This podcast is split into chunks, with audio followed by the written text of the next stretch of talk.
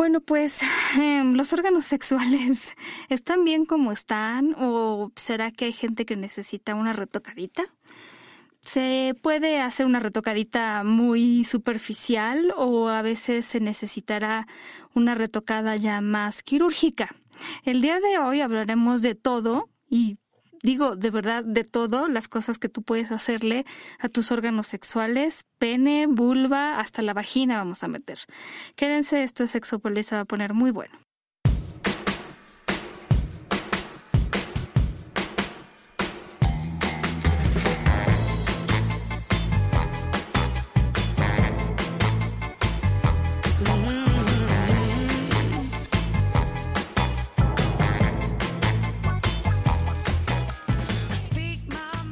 Tal? Bienvenidos y bienvenidas a Sexópolis. En este día en el que de verdad ha sido doloroso para la vista estar haciendo alguna de las investigaciones que hemos hecho, ¿verdad? Sobre las cosas que se pueden hacer porque, yo no sé, no sé. Hay unas cosas que te las van diciendo. Yo me acuerdo que alguna vez hablábamos de la posible fractura del pene y yo sé que cuando tú mencionas eso, los hombres dicen, ¡au! O sea, ya no quieren seguir escuchando, ¿no? hola, Rubén. Y sí, hola, ¿cómo estás? Hola a todos.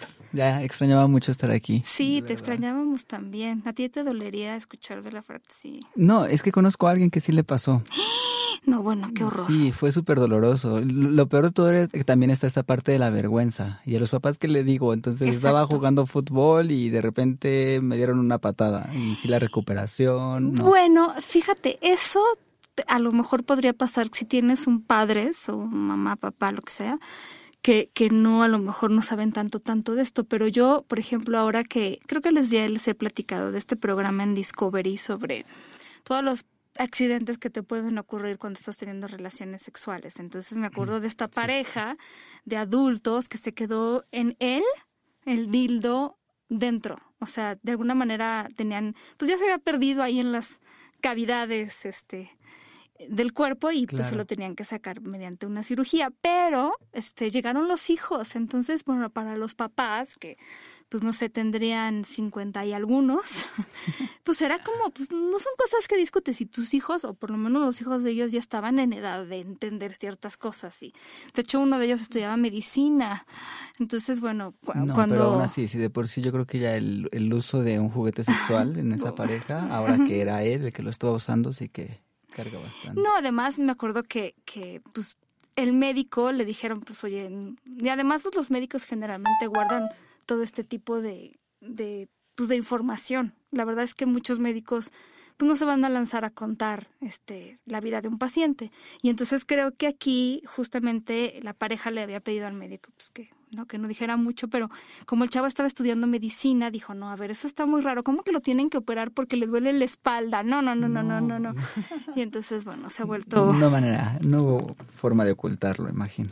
Sí, todas esas cosas que llegan a urgencias mm, digo, y sí, cosas tan dolorosas como. No, sí. Y, no, y en ese sentido sí he escuchado que llegan con botellas dentro, con el rolón, con velas, con verduras, con todo lo que te puedes imaginar. Oye, pero de la fractura de pene sé que no te ponen un yeso, ¿o sí? No, no, no te ponen un yeso, pero sí la recuperación es inmovilizar por completo a la persona. De verdad no puedes caminar como en varios días. Yo creo que ni quieres caminar en varios días. Y sobre todo, bueno, este amigo sí nos mostró una foto y estaba así todo morado, morado, morado, sí, justamente.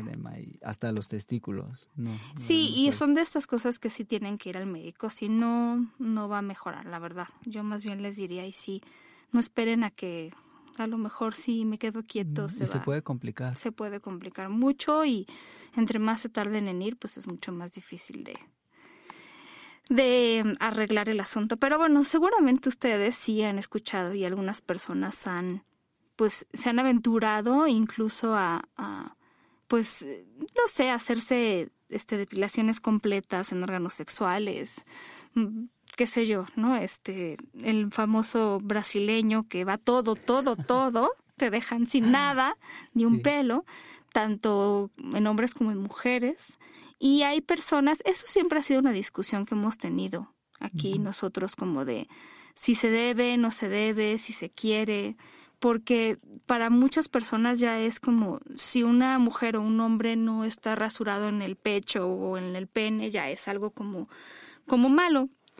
Mucha gente dice, bueno, pues aseo, este, recortadita, que puede ser muy buena. Sin embargo, este... Sí, un despunte. Un despunte. sí, eso sí, una podadita. O sea, yo, por ejemplo, en el Instituto Mexicano de Sexología, que tenemos ahí un archivo de, de películas, bueno, sí, algunas películas, pero sobre todo revistas de Playboy, pues tú ves las revistas de los 60, de los 70, de los 80 y vas viendo cómo va cambiando toda esta evolución, claro.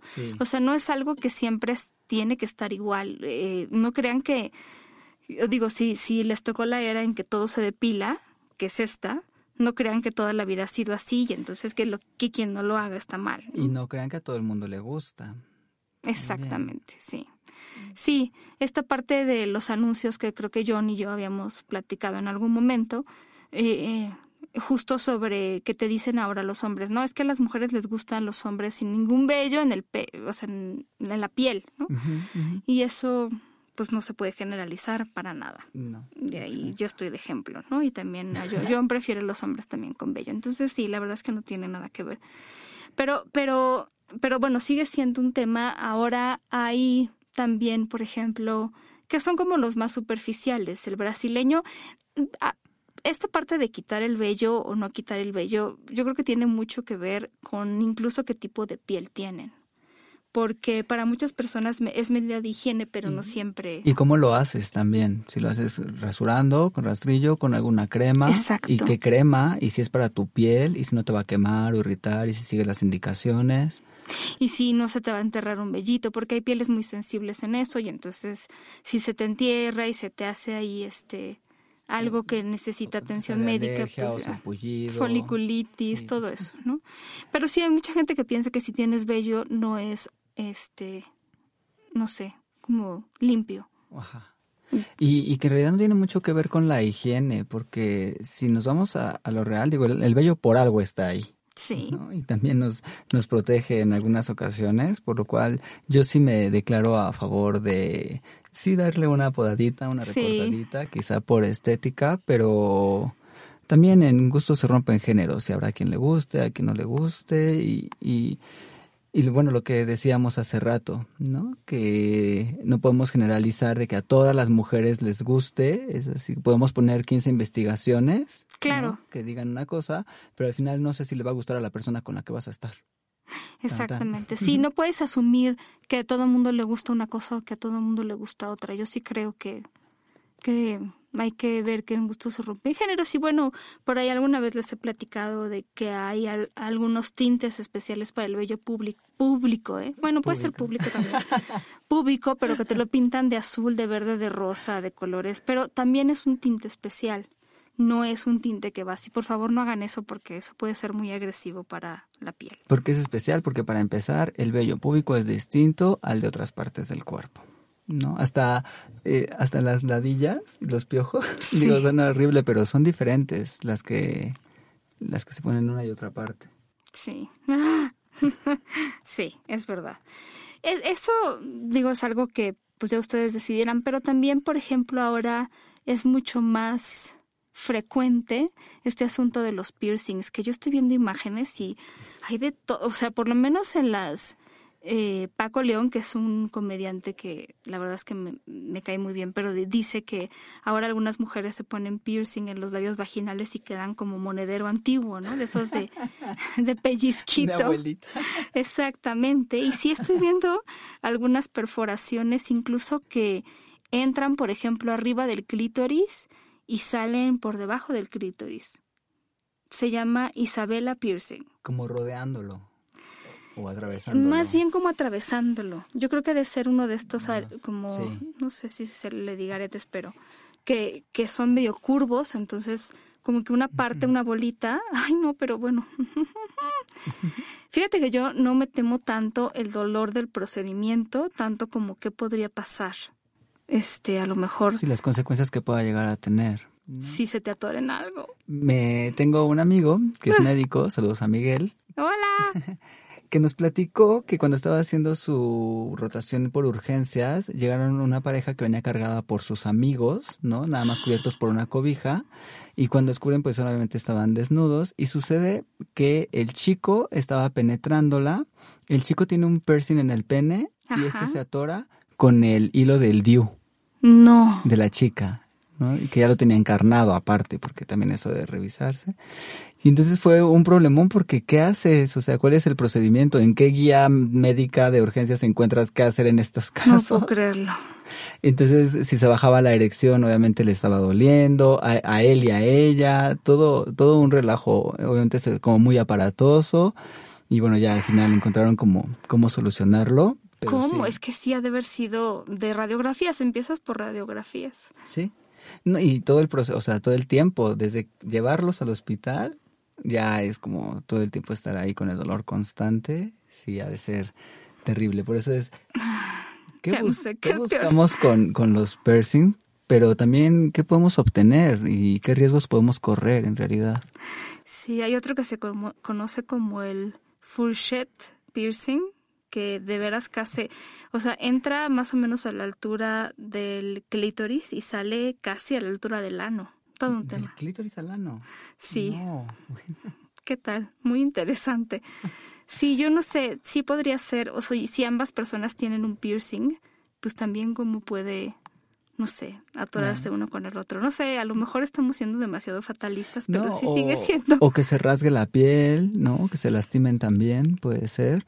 Y, por ejemplo, en el caso de las mujeres, yo creo que tendría que ver más con estética. Y en el caso de los hombres, he escuchado que lo hacen más como en una cuestión de producir más placer, como de tener más textura en, el, en el pene, incluida la, la estética, pero pero creo que sí puedes llegar a ser peligroso en algún Pero ¿cuántas mujeres tienen DIU? O sea, y el DIU, la verdad es que sí son muchísimas. ¿Y cuántas mujeres tienen DIU y no le dan seguimiento también? Exacto. tienen todo encarnado. Y, y, por ejemplo, en los hombres puede ser a la altura del pubis, ¿no? Ese es uno. Y otro debajo del escroto. Sí. Que se llama guiche. Yendo más como hacia el perineo, ¿no? Ajá. Y hay otro que está básicamente en el perineo. Ese debe de ser interesante para los hombres y su punto P. Pues es que por sí es un área como bastante sensible. ¿Y, de, ¿Y qué otros te puedes hacer siendo hombre? Bueno, yo he visto, porque debo confesar que he visto en el pene, en el glande, en el glande mismo, entrando por el por la uretra y como abrazándola, ¿no? O sea, una parte entra por la uretra y la, es una argollita y la otra parte queda por afuera. Ok. Otra es... yo no tengo pene y me duele. Ok. Otra es eh, atravesando como la parte del frenillo.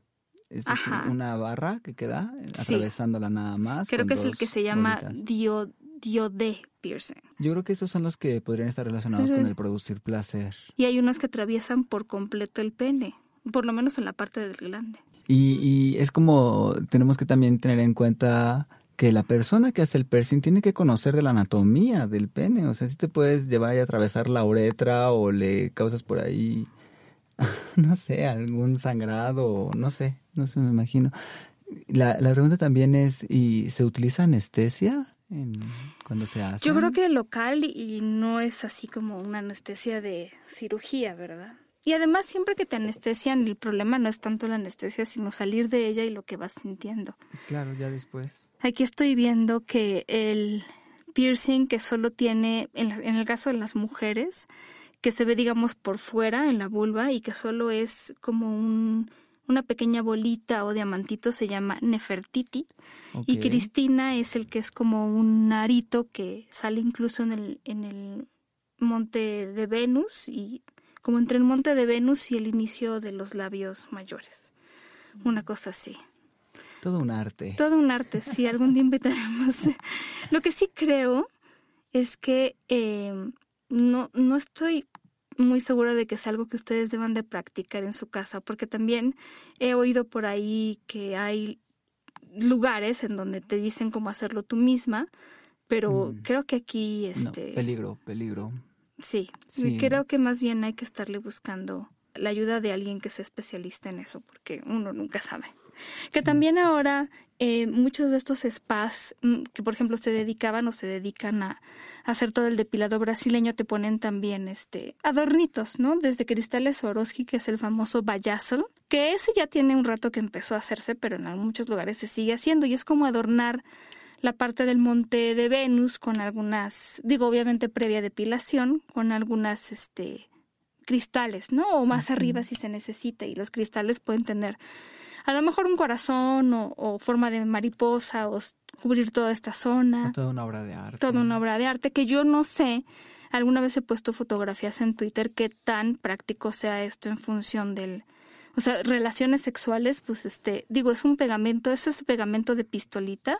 Pero para empezar, ¿se puede tener las relaciones sexuales? Yo no diría que lo recomendaría, porque creo que ahí sí, este, digo, lo peor que, lo, lo me bien, lo mejor que te puede pasar es que se te caigan. Lo peor es que termines también como esta pareja en urgencias, porque algo ahí se, se quedó guardado.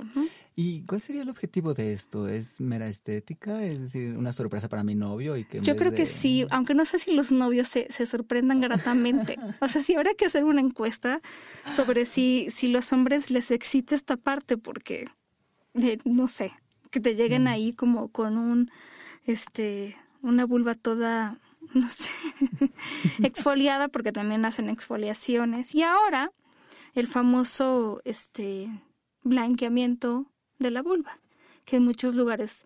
Y hay diferentes, o sea, no les podría yo decir que hay diferentes, eh, que hay una misma manera de hacer las cosas, porque estaba yo leyendo, por ejemplo, de un lugar que lo ofrece en tres pasos. Entonces, primero te exfolia, y luego otro día este te pone otra sustancia y son como tres pasos para que logres ser eh, blanqueada que más bien sería como regresar a un tono muy muy rosa podría ser. ¿Eso no produciría alguna infección? No mm, sé, Yo pienso que si los eh, elementos que se usan alteran de alguna manera el, pH, vaginal, definitivamente se... No sé qué tan dentro lleguen. Este, de esta zona, pero bueno, sí es algo que se busca. De hecho, hay jabones que ahora se venden con la promesa de que te blanquean la zona, dice la zona íntima, o que te la fortalece, pero la verdad es que, digo, alguna vez hablábamos sobre qué color tiene que tener la vagina o la vulva, pues el color que tenga, no hay un solo color que se pueda tener en una vulva. Y a qué debe doler, pues a vulva. Entonces, no sé exactamente cómo que se podrá referir, pero sí dudo mucho que estas cremas, eh, a menos que tengan sustancias específicamente aclarantes, puedan hacer mucho por... Generalmente la sustancia que usan, aunque en algunos lugares no, pero es hidroquinona, que la hidroquinona es no está permitida en muchos países, por ejemplo en México sí, la hidroquinona la venden como una pomada. ¿La FDA la permite? ¿La FDA la permite? La FDA no. Eh, porque en algunos lugares, específicamente de África, eh, se ha usado mucho y entonces, por ejemplo, para el vitiligo, cuando se trata de oh. emparejar, ¿no? Todas estas zonas que no se han aclarado por el vitiligo, y entonces sí se usa, y yo creo que ahí sí es como en mucha cantidad, durante mucho tiempo y entonces eso crea problemas, por ejemplo, como manchas en los ojos, entre otras cosas, y eso hace que sea prohibido. La verdad es que a lo mejor en bajas cantidades no corres para nada el mismo riesgo, pero bueno, en algunos países han decidido no pues no jugársela y, más bien la prohibieron. Pero en algunos lugares sí se vende esta crema con hidroquinona que va, pero también eso sí es un proceso. Hay muchos lugares en internet que te venden cremas para autoblanquearte y es un proceso porque es un proceso de estártela poniendo todos los días durante dos, tres meses, ¿no? Que eso también, mucho de lo que venden es para el blanqueamiento anal. Claro.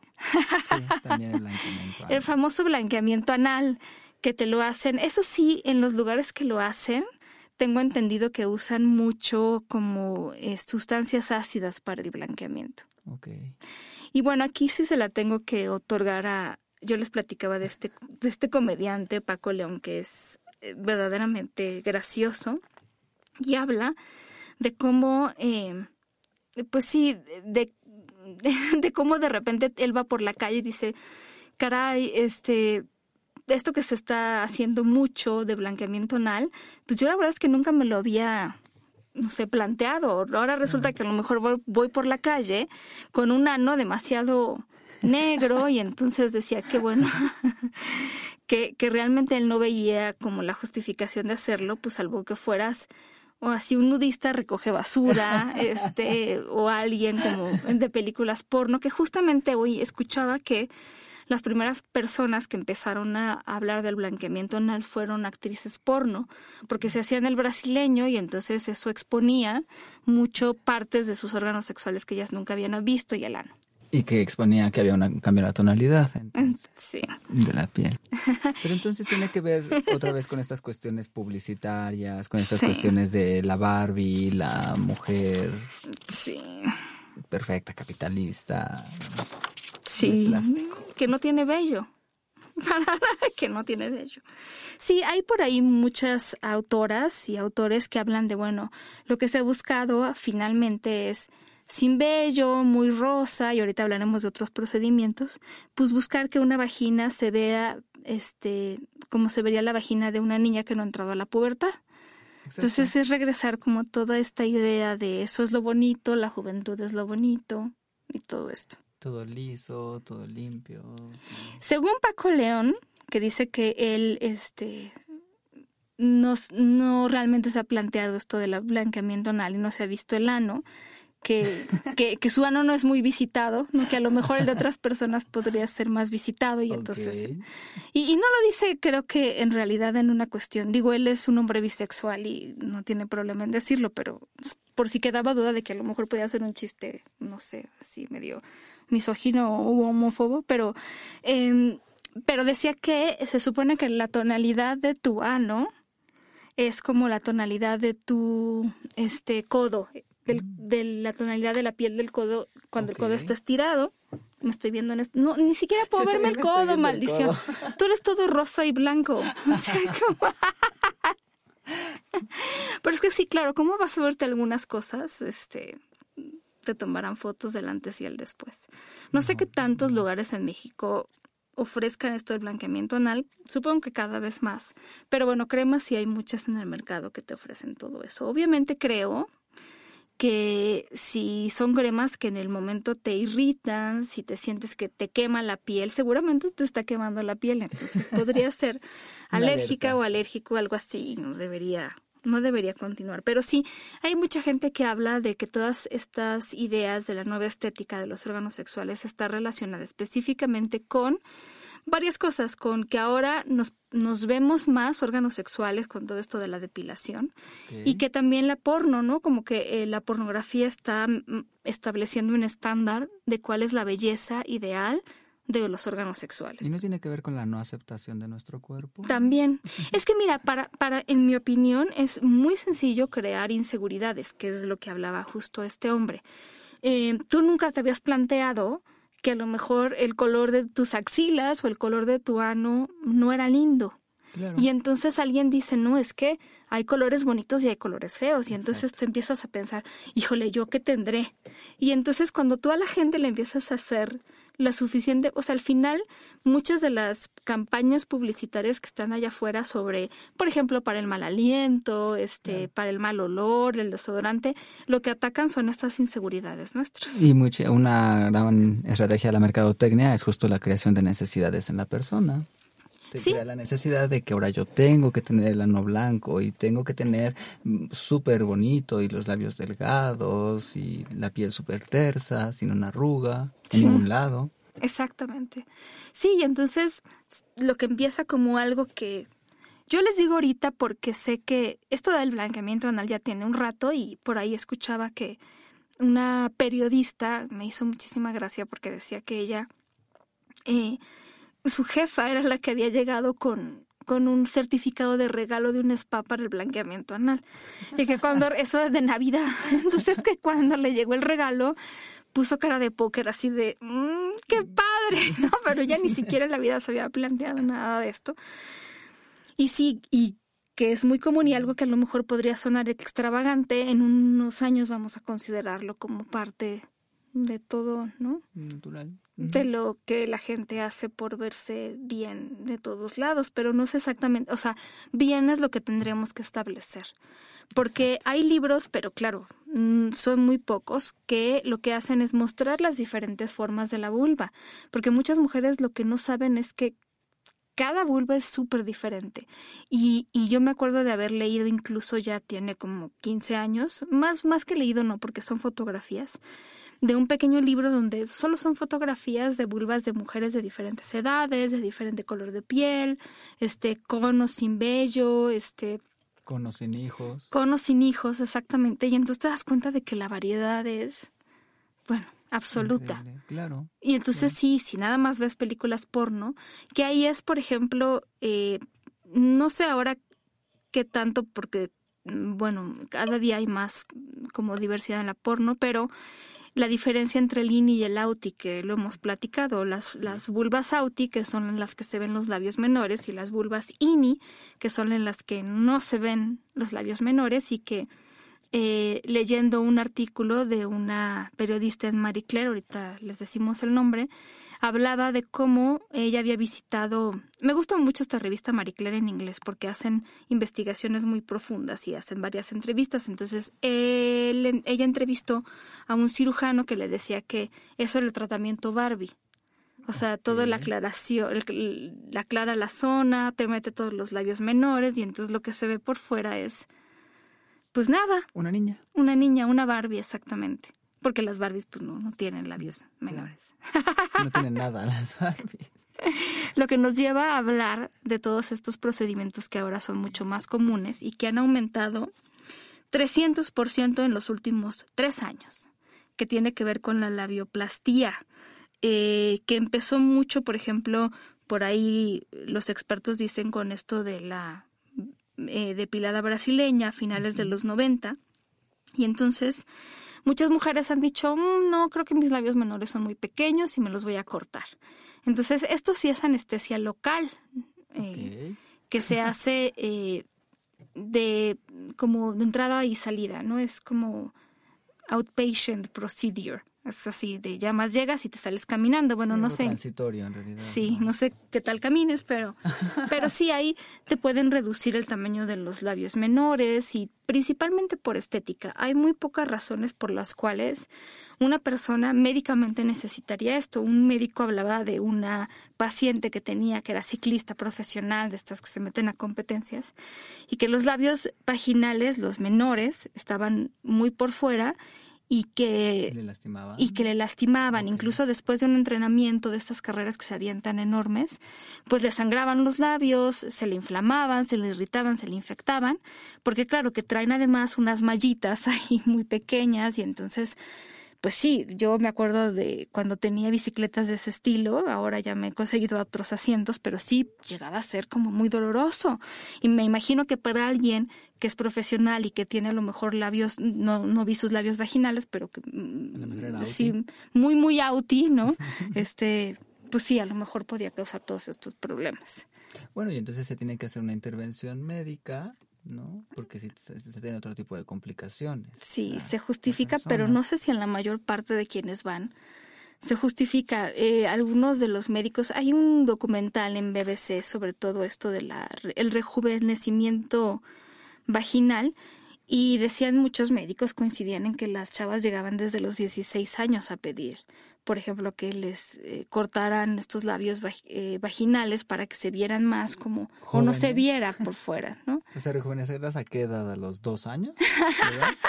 que esto del rejuvenecimiento es muy interesante porque la mayor parte de las mujeres que van están entre los 20 y los 39 años.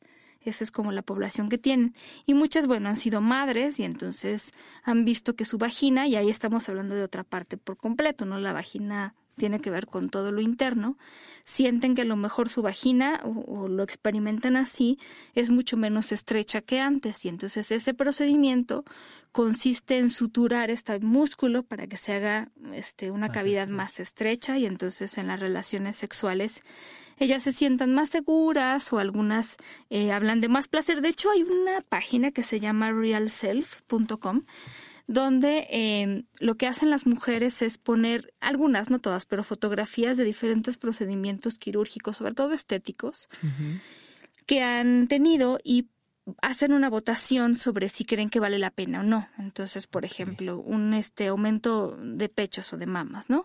Y alguien dice, bueno, yo me lo hice y me parece que vale la pena la inversión. Y habrá quien diga, y hay procedimientos que casi todo el mundo está de acuerdo en que no valen la pena, pero por ejemplo, esto del rejuvenecimiento vaginal, un 94% estaba de acuerdo con que le había funcionado bien. Me salta lo que dices de que tenían más sensibilidad después, porque digo, bueno, una suturación implicaría cicatrización y una cicatriz no tiene sensibilidad. sí. Tendría que ver más con la mera cuestión de lo estrecho. De lo estrecho, sí. Sí, sí, sí. Y claro, ahí las complicaciones eh, son importantes mencionarlas porque todas las cirugías tienen complicaciones y desde luego que puede quedar insensibilidad, este puede haber inflamación, puede, puede haber infección. De hecho, esta vaginoplastía eh, ha generado preocupaciones en algunos países como Australia y Canadá, donde los médicos hablan de los posibles riesgos. Y fíjense, la Organización Mundial de la Salud dice que cualquier operación que es innecesaria está considerada como mutilación genital. Entonces, sí están muy este, en contra de todo esto, sin importar lo que cada persona quiere. Claro, sí, digo, es necesaria, a lo mejor es necesaria a, a nivel médico, pero para la persona, pues para ella es necesaria, para su estética, para su, no sé, para mm. sus... para, su algo. Sí. Eh, oye, platícame de la circuncisión, porque he oído, y aquí nos han preguntado mucho sobre hombres que se hacen la circuncisión, y obviamente no es lo mismo hacerte la circuncisión cuando naces, o a los dos meses, o a los seis meses, que hacerte la... A la adolescencia o, en la, o en la adultez ya. Sí, pues la capacidad de cicatrización y recuperación es diferente. Ya de entrada con eso, yo creo que tampoco es lo mismo eh, hacer, la, hacer la circuncisión una vez iniciada la vida sexual. Claro. Creo que hay, no hay muchos estudios, ¿no? Al respecto de si siguen permaneciendo la sensibilidad. Pues sí, hay algunos y otros no. Yo me acuerdo de haber encontrado, sobre todo, los mejores son estos estudios que estudian estudios. o sea, es estos como, los ajá, los metaanálisis. Y este estudio, que hay uno, encontré uno en el 2013 de Morris y Krieger, que hablan de que, bueno, pues eh, en algunos eh, se sienten mejor, a lo mejor este, si lo querían hacer estéticamente se ven al espejo y les gusta, pero estos estudios no encontraron diferencia en sensibilidad, excitación, erecciones, eyaculaciones, disfunciones, es decir, más o menos capacidad orgásmica, placer, dolor, etcétera. o satisfacción sexual. Pero ¿por qué hay esta idea de que la circuncisión tiene que ver con algo más como estético? ¿Qué crees que se va? Digo, no es que hayas hecho una investigación, pero... No, mucha gente mm, dice que sin el prepucio se ve más bonito, pero si me dejas serte sincero... Qué chistoso es. a mí me gustan más con prepucio. Yo creo que depende mucho también de lo que hayamos visto. Yo me acuerdo de haber leído de una chica, y espero no equivocarme, pero... Eh, australiana que decía, bueno, toda esta discusión de la circuncisión me parece muy extraña porque en mi país las, o sea, los hombres no, o sea, no es algo, no me, o sea, no es algo común para nada. A lo mejor en la comunidad judía, que es donde más se hace, pues sí. Y, y la verdad es que la primera vez que vi un pene con circuncisión fue cuando viajé a Estados Unidos. Y entonces ya ahí el planteamiento sobre si es bonito o no es bonito, pues queda muy de lado. Que curiosamente encontré un estudio me hizo, digo, la verdad es que está muy original, nadie lo duda, pero encontró que, o sea, algunas mujeres, no todas, pero algunas mujeres, a lo mejor un poco más de la mitad, preferían a los hombres con circuncisión y los hombres preferían a otros hombres sin circuncisión. Claro. Qué chistoso. Los hombres. Hasta en eso cambia. Pero sí, no, bueno, ajá. Es, es lo que vemos también y cómo lo vemos porque no hay diferencia en la sensación. Yo alguna vez se los decía, o sea, no crean que nuestras vaginas tienen todas estas terminaciones nerviosas que tiene el glande o el clítoris y nos damos cuenta de todos esos pequeños cambios. No se crean que hay una diferencia en eso. No, no lo percibimos. Y, pero yo sí he visto que últimamente hay algunos chicos que buscan la circuncisión. ¿No? Por ejemplo, a la, eh, a la clínica de, de, bueno, cuando hago pruebas de VIH, me, los mandan los médicos para realizarse la prueba y el motivo es justamente que porque van a iniciar un procedimiento para hacerse la circuncisión. Digo, como parte de los, de los estudios preparatorios. Pero sí me surge la duda y les pregunto, ¿no? O sea, como para qué quieres hacerte la circuncisión? Y hay respuestas de todo. Alguna vez sí me dijeron, no, pues para... Es que leí que si me hacía la circuncisión no me daba VIH, no adquiría el VIH. Que eso... es importante decir que no es así. En algunos lugares se ha dicho que, bueno, ya, ahora sí que si ya de plano el VIH está tan propagado y la gente no tiene acceso a condones o lo que sea, pues la circuncisión puede medio ayudar. ¿no? Sí, a ver, en África sí se ha utilizado como una medida para, y, para disminuir la, la incidencia, ¿no? Y se ha visto que, que sí ayuda, pero eso es a nivel estadístico. ¿No? No quiere decir que ya por hacerme la circuncisión a mí nunca me va a dar VIH. Exactamente. y, que, y que entonces puedes andar por la vida sin usar condón. Eso no tiene nada que ver. Sí, pues sí, pero ahí hay que sacarlos de la duda. A lo mejor después de que se va a hacer la prueba, Sí, no, Cambia de opinión. Sí, hay, que decirle eso. Y que realmente es necesario someternos a todo un proceso quirúrgico para ese fin, cuando podemos tener la posibilidad de preservativo, por ejemplo, del condón. Sí, claro. Y por ejemplo, alguien me preguntaba que a lo mejor para el sexo oral cambiaba la percepción. Pues sí, puede ser. Eh, a lo mejor, sobre todo pienso yo cuando no hay una erección se ve diferente, se siente diferente, pero no necesariamente más o menos, o mejor o peor, que creo que ahí es donde radica el asunto. Sí, es diferente. Solo diferente, sí. Y yo también considero que a nivel de mm, sexo vaginal o sexo anal no debe haber tanta diferencia entre si hay circuncisión o no. Quizá la podemos notar más en el sexo oral. A mí me queda claro que sí. A mí en lo especial me gusta jugar con el escroto mientras estoy haciendo sexo oral. Y, claro que se notan las diferencias. O sea, si tiene como alguna eh, protuberancia o hay algunos penes que se les marcan como más las venas, yo creo que sí, lo notas cuando estás haciendo sexo oral. O los que tienen cuerpo perlado, por ejemplo, las papilas perladas, también, también lo notas más en el sexo oral. Sí, son estas bolitas blancas que salen como en la, parte, bueno, generalmente glande. ¿no? Sí, alrededor del glande, alrededor del glande salen. Sí, y no significa que tengan una infección de transmisión sexual, simplemente salen de repente y son parte, pues, ¿no? Es casi, casi como algunos tienen pecas y otros no. Exacto. Así. Sí, son no se espanten. Que, se inflaman. Ante la duda, siempre mejor consultar un urólogo, un, un médico que pueda revisar y nada más estar conscientes de que sí es eso. sí, pero, pero creo que yo, por ejemplo, cuando me han preguntado, haciendo así como una me van a matar, pero, o sea, como una en retrospectiva, pensando como en mis parejas, no se crean que yo me acuerdo así de tan bien, de uno, él sí la tenía y, o sea, no crean que ah, para mí es absolutamente... Yo sé a veces en los que ni siquiera me he dado cuenta si la tenía.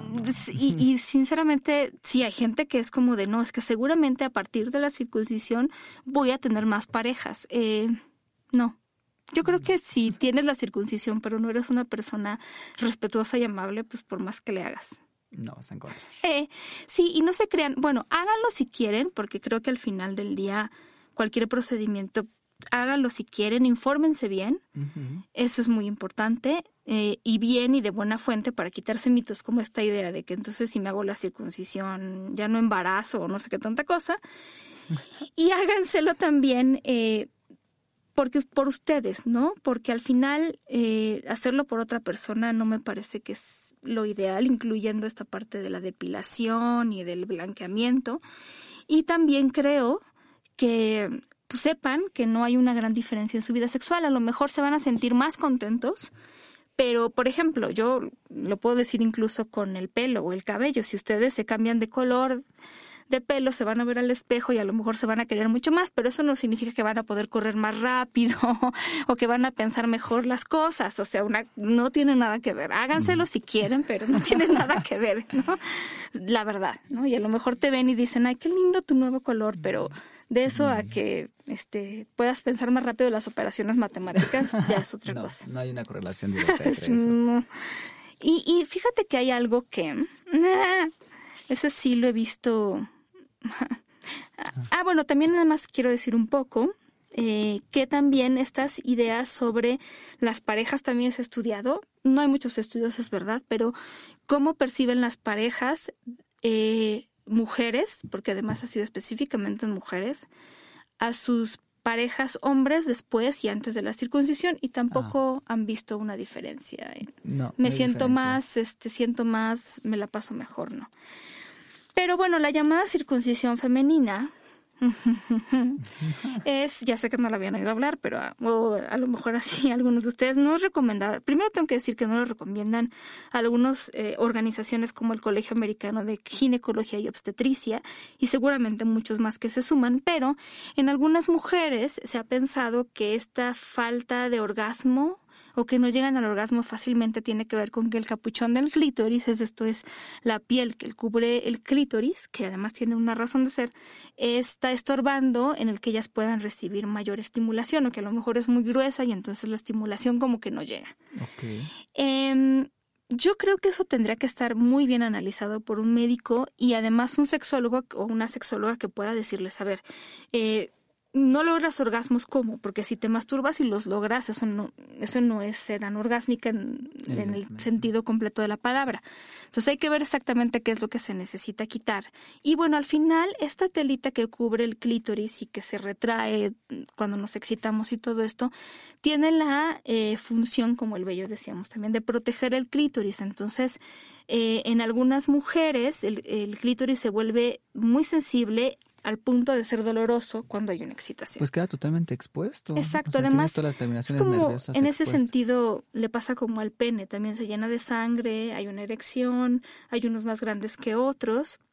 Y entonces, pues sí, eh, en el desde el 2007 ha sido algo que ha venido como, no sé, haciéndose mucho. ¿Sí?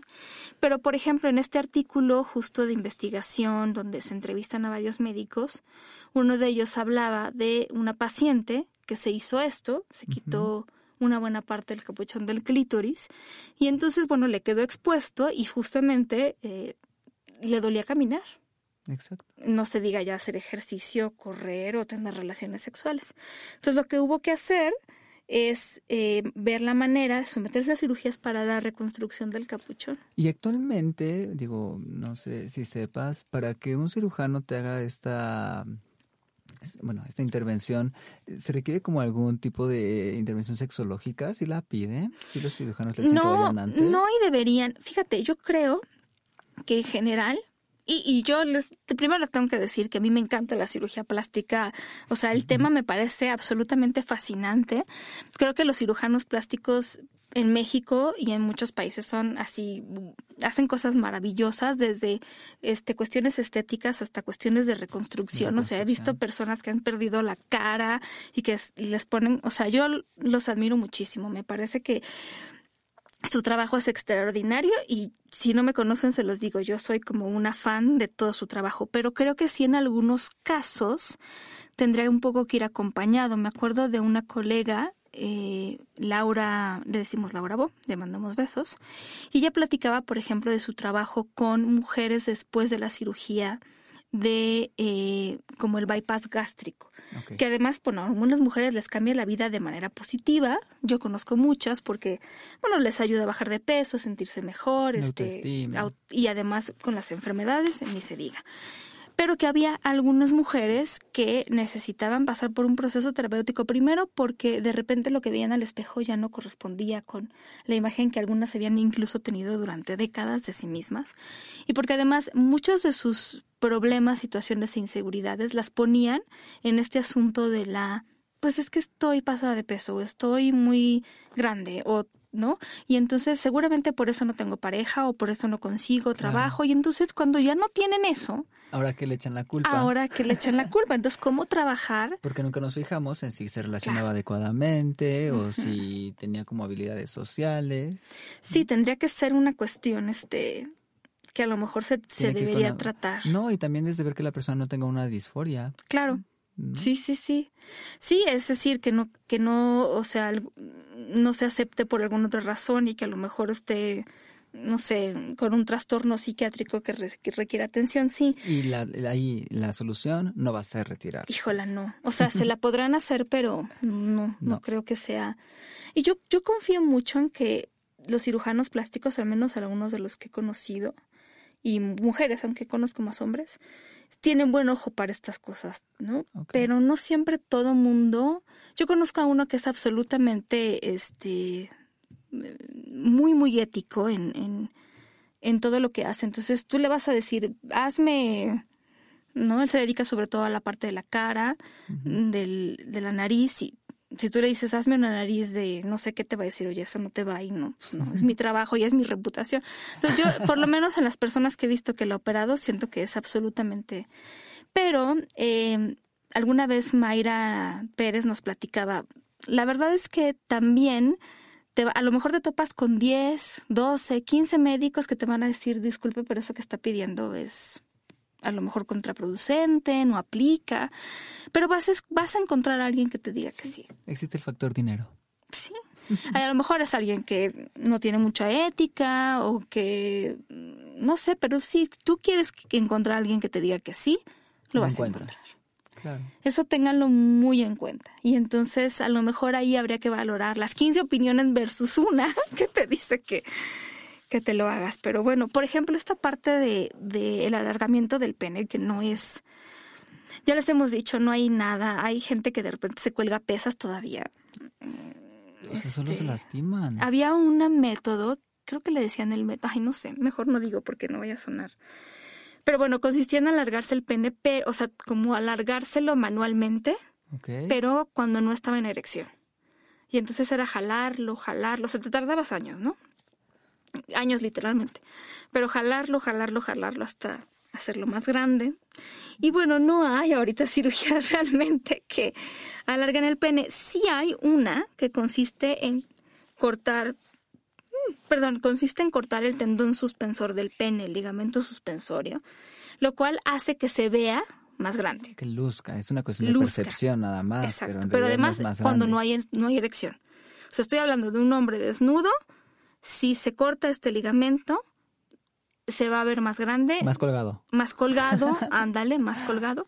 Y también tengo que decir, porque alguna vez nos han escrito, esto lo tiene que hacer un médico. Si ustedes lo hacen, bueno, ya. Pero bueno, también he escuchado que después con estas personas las erecciones, eh, bueno, tienen problemas con las erecciones y sobre todo porque no son eh, firmes hacia arriba, ¿no? Son ah. pero quedan como igual colgando, la erección colgando. Claro. Y eso sí puede ser incómodo. Se los digo desde la parte femenina. sí, sí puede ser incómodo. Además, bueno, eh, lo que hace es esto, colgarlo, desenrollarlo, liberar un poco más, pero eh, también puede tener, como todas las cirugías, eh, consecuencias, incluso fibrosis y también mayor retracción. En algunos casos lo que hace más bien es que se acorta, por lo menos a la vista. Además, bueno, eso no va a cambiar su estado en la erección, sí tenemos que decirlo, porque a ver, en cuanto al tamaño del pene, existe el factor genética. Claro. Fíjate que, ay, ¿dónde estaba yo viendo? Es que todas estas, eh, bueno, operaciones, eh, esta de rejuvenecimiento vaginal, cuestan entre tres mil y seis mil. Es que depende de dónde estés, pero desde dólares, en algunos lugares tres mil euros. Eh, sí es una cosa que varía muchísimo. No es que esa es otra cosa. Hace rato decíamos de las necesidades eh, creadas, ¿no? Ah, Hacen que tú percibas una necesidad. Y el problema es, ok, ya, muero por blanquearme el ano. ¿Y cómo lo voy a pagar? Y entonces, como no tengo dinero para pagarlo, ahora me frustro o qué hago. ¿No? Y yo creo que sí puede tener otro tipo de complicaciones, quizá también a nivel psicológico. Sí, y fíjate que también, bueno, está, seguramente lo han escuchado hablar de la himenoplastia o la reconstrucción del pene, que tiene otros nombres, pero... La reconstrucción del himen, ¿no? Eh, sí, la reconstrucción del himen. Y entonces, eh, sí, hay gente que puse en su cultura es necesario, ¿no? Que, que leíamos que hasta las suegras van con las nueras al ginecólogo para checar que realmente sean vírgenes. Entonces, eh, pues sí, hay algunas que ese regalo, vamos a entrecomillarlo, eh, se les pierde en el camino. ¿Qué, importancia se le da a la virginidad, de verdad? Hoy en día llega una chica a realizarse igual la prueba y me dice, es que tengo una duda. Yo he tenido contacto sexual porque he estado con mi pareja y hemos como fajoneado y ha habido sexo oral. Eh, ha habido penetración anal, pero no ha habido penetración por mi vagina. Entonces, ¿sigo siendo virgen? Sí, claro, eso a mí también me lo han preguntado. Es una cosa muy interesante que, que tiene que ver únicamente con una cuestión fisiológica y que nada tiene que ver, por ejemplo, me imagino en estas mujeres eh, alguien que nació sin imen o que perdió el imen este, en algún deporte, híjola, pues si algo va a pasar ahí. ¿no? no, te puedes casar, no eres pura, tu suegra no te va a aceptar. Y fíjate, Judith Newman, que es la autora de este artículo que se llama Rejuvenecimiento eh, Vaginal o Vaginal Rejuvenation, es, está en Marie Claire y entonces ella habla de que cuesta más o menos este asunto de la himenoplastia 5 mil dólares. Que ella decía, bueno, es que ella fue a un congreso de cirugía plástica para órganos sexuales. Y bueno, yo no sé si ella se infartó, pero yo me infarté de las cosas que ella cuenta que había, porque decían que algunos de estos cirujanos se sentían muy, ciranos de Bergerac, ¿no? Porque entonces era, ponían incluso un doctor, puso en su diapositiva, los pechos atrapan a un hombre, pero una vagina este, estrecha lo conserva, lo, conserva a tu lado. O sea, quieres amarrar al hombre, ya está tu contra. No, bueno, es que no sé si.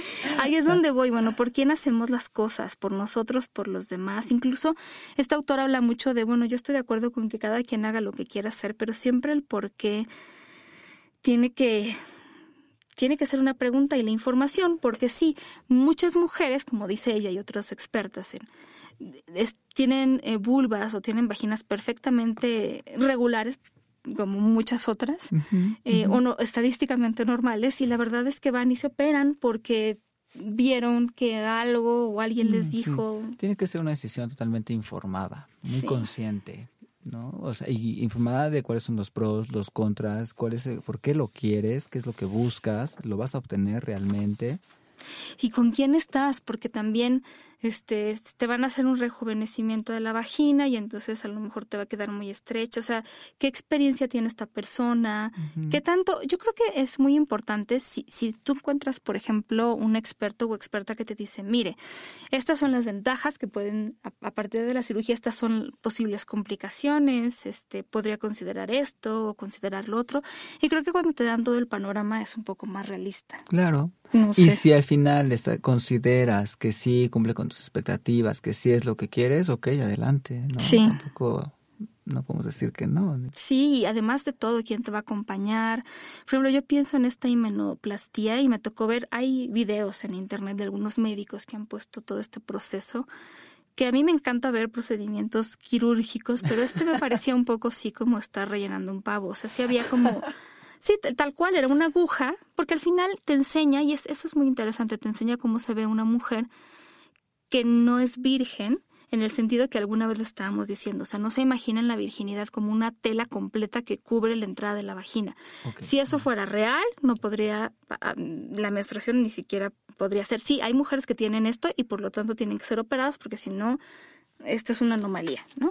Y entonces lo que hace es como una telita, imagínense una telita que está como en la entrada de la vagina y entonces la telita de una mujer que ya no es virgen se ve como a lo mejor onduladita, ¿no? Ya no se ve tan firme, o sea, como si estuvieras, ah, no sé, ojalá ya encuentre una buena, este, ejemplo, ¿no? Pero bueno, analogía de algún tipo, pero sí, imagínensela así. Y lo que él hace después de coser y coser y coser es dejar una, de nuevo, esta pequeña, o sea, como tomar todas estas, esta telita, y volverla a coser, ¿no? Este, como si se te rompiera un suéter y entonces lo agarras este, de un lado y agarras del otro y le metes una aguja y entonces sí te enseña el antes y el después y queda una mini, mini entrada. Que yo creo que le va a doler mucho más perder esa, esa virginidad. Esa exacto. y, o sea, ¿para qué se busca tener otra vez el imen? ¿Para volver a romperlo? Sí. Yo, yo sí creo, después de haber visto esto, ojalá me equivoque, pero sí sí creo que le podría doler un poco más. Y bueno, pues va a haber todo esto de, de la seguramente va a sangrar y entonces sí, pues este seguramente va a sangrar. Pues eso es algo que también se busca, pero también creo que debería ser algo, no sé, ¿por qué alguien se haría de nuevo el imen? Yo leí que una actriz porno que se llama Kyoko Aizome fue la primera, de las primeras que se hizo una himenoplastía porque quería eh, en cámara perder su virginidad. O sea, como hacer una película para mostrar. y vendía, sí, por supuesto. Pero no sé en otros casos si ciertas mujeres se sientan obligadas o a lo mejor ya muchas lo que hacen es, bueno, pues yo voy a tener las relaciones sexuales que quiera y cuando encuentro al hombre con el que me voy a casar, voy a que me reconstruyan el imen. Tal cual.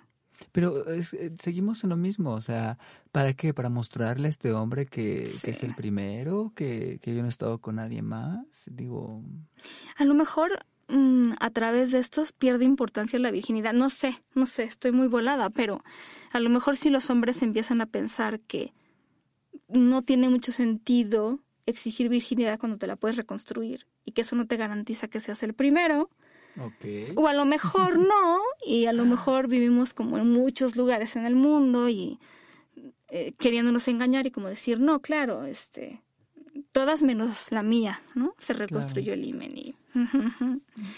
Pero bueno, imagínate que sean, ahí decía que hay una encuesta, eh, Judith Newman, que dice que hubo en el 2009 en los Estados Unidos 53.332 rejuvenecimientos y que se ha incrementado 50% desde ese entonces. Y que el 60% de estos procedimientos, que es lo que les decíamos, es para mujeres entre 20 y 39 años. Y bueno, esta parte del, yo no sé, por ejemplo, volviendo a lo de los piercings, si también haya personas que se dediquen exclusivamente a esto, porque también, bueno, yo me he hecho piercings en, en, en orejas y entonces de Los repente se me complica y entonces se me infecta y pues habrá que ver. En la lengua es súper fácil que se infecte, tienen Claro. que tener un buen de precauciones Sí. durante un largo rato. Me imagino que también en órganos sexuales. No, sí, sin duda. Sí, si se van a hacer cualquiera de estas cosas, también piensen, incluidos los piercing, que van a tardarse en volver a tener relaciones sexuales. No es como de, ¿qué crees? Voy saliendo y paz, ¿no? Ya, Claro. aquí está. Y la infección. Este, exactamente, ya podemos tener relaciones sexuales, ¿no? Incluso la que se va a casar con esto de la himenoplastia tendrá que esperar, no sé, cuatro, cinco meses. Para volver, volver a no ser virgen. No, no sería algo que yo esperara mucho. No, y también con esta concepción que se tiene de yo quiero ser el primero en su vida. ¿Y por qué no ser el primero con el que hizo una actividad nueva? ¿Por qué no ser el primero hay con muchas el que hicieron- virginidades, Sí, muchachos. exacto. Mejor descubrir nuevas virginidades. Y es así romperlas. Oigan, pues se nos acabó el tiempo, pero quiero mandarle muchos saludos a John, que estaba un poco enfermito de la panza, agradecerle a Rubén que nos haya acompañado. Muchas, muchas Que gracias, se- Pau. que se a repita. John. Y agradecer a Estudio Cuarto del Fondo, en donde nosotros grabamos estas magníficas voces que tenemos. bueno, se oyen mejor a través de este podcast. y que ustedes pueden encontrar mayor información en estudiocuartofondo.com. Estudio Cuarto del Fondo se llama y la página es Estudio Cuarto Fondo, todo junto con minúsculas. Com, y ahí van a ver todas las cosas que se pueden hacer en estas maravillosas cabinas. Y si se quieren hacer algo ustedes, no tenemos ningún problema. Exacto. Háganlo si También. pueden. No, pero sí, por favor, infórmense mucho. Sí, infórmense muchísimo. La verdad es que yo sí soy de las que quieres hacer cualquier cosa, te quieres rapar, quieres ponerte, quitarte, hazlo, pero sí creo que tiene que ser una, una decisión bien pensada y bien informada. Y esas son las mejores. Yo creo, así, eh, que cuando una persona tiene muchas ganas de hacer algo y lo ha pensado y lo ha eh, consultado, no se arrepiente. No. Se arrepienten quienes lo hacen porque Por los demás me dijeron, ajá. porque me no sé qué yo esperaba y la verdad es que no sucedió. En fin. Pero bueno, les mando muchos besos. Eh, bajen los podcasts, escríbanos a arroba sexopolis radio y tengan muy buenas y placenteras noches llenas de orgasmos. Mm. Muchos besos y hasta la próxima. Saludos. Bye. Didi. Didi. Bye.